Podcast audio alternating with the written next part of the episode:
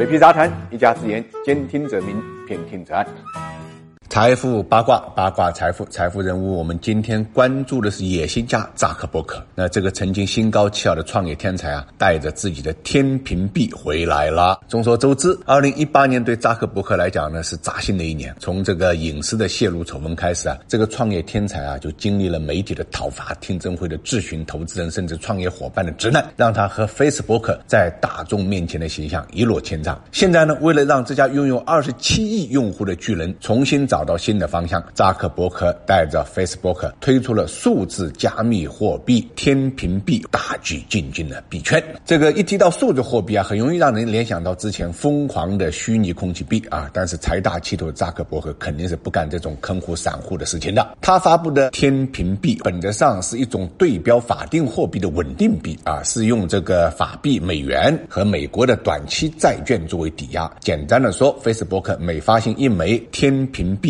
就需要往自己协会的银行里面存入一美元或者等值的其他货币，相当于要在区块链世界呢打造一个影子美元，而这个影子美元会利用 Facebook 在全世界的影响力，建立一套简单的无国界的货币体系。比如说，一位美国 Facebook 用户去英国出差，他不需要兑换英镑，可以直接用天平币打 Uber 买东西，有点像我们去日本用支付宝或者微信支付一样。只不过支付宝跟微信都是以法币人。民币来结算的，而天平币用的是 Facebook 印的钱来结算的。我们可以做个假设，在不考虑任何监管条件下，如果天平币正式上线，被全球 Facebook 用户广泛使用，那么对于扎克伯克来讲，就相当于他建立了一个二十七亿人人的独立王国。或者往深处去想，扎克伯格的野心可能更大，就统一全球的线上货币。看到这里，大家千万不要惊讶啊！不要以为这一位一向以淳朴和亲民著称的呆萌程序员。就没有野心。事实上，他可能是当今世界上城府最深的人之一。扎克伯格，我们知道，一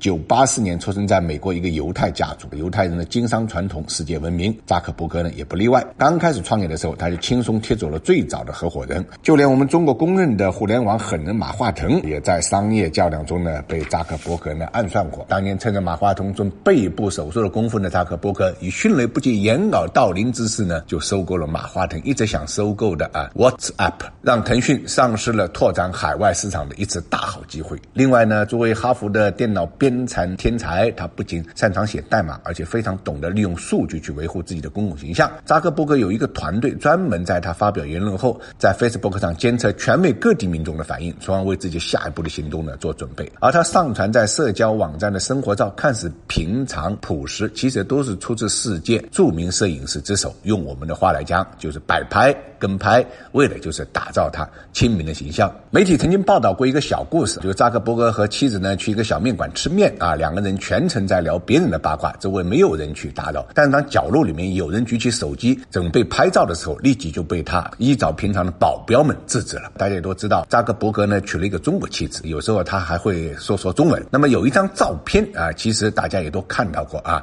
就扎克伯格在中国访问的时候，跟着几个伙伴呢一起在天安门晨跑。这个照片。你以为就是路人拍的吗？啊，这个千万不要这么想。那么他花这么大的功夫把自己包装成一个亲民阳光的企业家，为的是什么呢？啊，为的就是体现他强大的政治野心啊。那么去年呢，他以政客的姿态呢，走遍了美国三十个州。而在更早之前呢，就在特朗普竞选期间，他利用 Facebook 的用户数据舆论影响，为特朗普赢得了大选。虽然这件事情引发了 Facebook 历史上最严重的危机，直到现在，Facebook 都处在美国联邦调查局证券交易。委员会、司法部以及呢联邦贸易委员会的调查之下，但它证明了一点：Facebook 不再是一个单纯的社交平台，它具有强大的政治操控力。而在 Facebook 之外呢，扎克伯格还在华盛顿建立了一个团队，这个团队人基本上都在美国国会和白宫有着十年以上的工作经历，几乎都在小布什、奥巴马期间担任过要职。之前的国会听证会，其实在正式开始之前呢，小扎就在这个团队的安排之下呀，已经拜见过几位具有重要影响力的国会议员。就听证会的问题进行了提前的沟通，所以啊，如果有一天扎克伯格去竞选美国总统，大家千万不要感到惊讶，因为他自始至终就是一个有准备的野心家。